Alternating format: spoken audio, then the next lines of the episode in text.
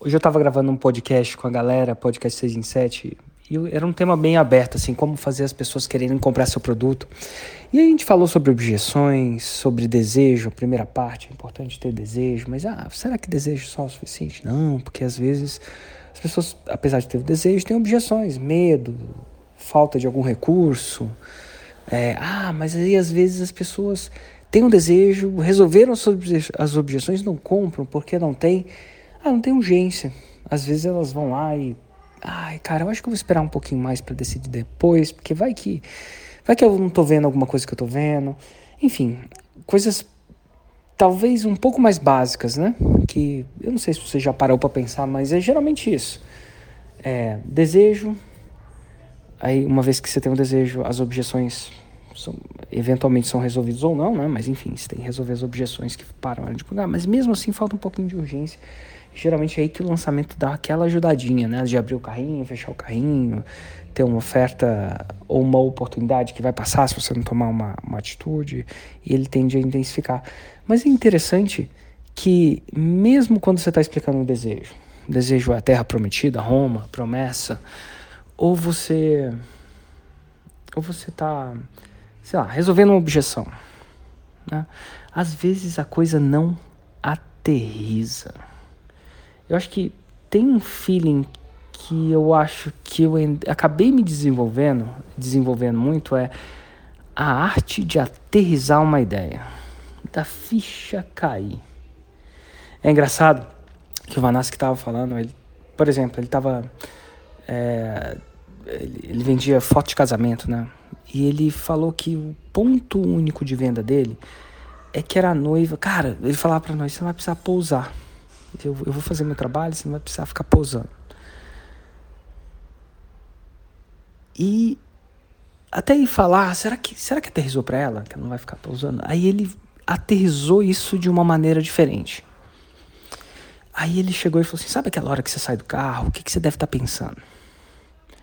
Como é que você deve estar tá sentindo?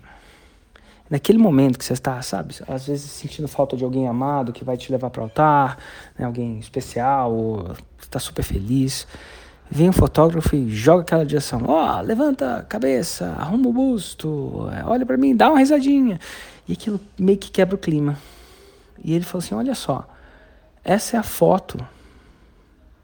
Essa é a foto clássica do casamento. Aí mostrou a foto dessa pessoa que é direcionada naquele momento. E mas essa é a foto que eu costumo tirar. Porque eu deixo, eu fico esperando você sentir o que você está sentindo. Então essa aqui é a Fernanda, inclusive ele perdão, ele mencionou o nome da Fernanda, que era noiva, e ela estava pegando um terço. E o terço era da avó dela, que não estava presente, que era Jurema. Falei assim, olha só, o que, que essa foto remete? A emoção, a, a, o momento que a noiva tá. Pois é, esse é o tipo de foto que eu faço no seu casamento. Eu não vou, sei lá, tirar você do clima para que esse tipo de foto aconteça. Inclusive, não, são as melhores fotos. Né? As melhores fotos são aquelas que traduzem o sentimento daquele negócio. O que, que ele fez? Ele tinha uma ideia, um ponto único de venda. Só que ele aterrizou esse. Ele não simplesmente, ah, você não vai ter que pousar. Geralmente a gente não aterriza, né? você vai ter que pousar. Ele aterrizou. Aterrizou mostrando a foto do jeito errado, depois mostrando do jeito certo, gatilho mental, né? da prova, da evidência. Ele aterrizou com gatilho mental da emoção. A gente faz as coisas quando a gente é tocado. A maioria das grandes grandes decisões que a gente fez na vida, a gente teve um quê de emoção, né? O medo, o força, o tristeza, o agradecimento, a esperança, aquela emoção. E ele fez isso quando ele falou da foto, falou da Fernanda, da avó da Fernanda, do terço. Né? Visualização, visualizou bom, foi bem específico, mencionou até o nome da, da noiva, da avó da noiva, que chamava Jurema. Né? Então, ele aterrizou. Então, às vezes, não basta você simplesmente mencionar um argumento você precisa aterrizar o argumento. Érico, mas como eu aterrizo o argumento? Tá aí, você tem, se você me segue há bastante tempo, você tem já deve ter sacado um portfólio de gatilhos mentais.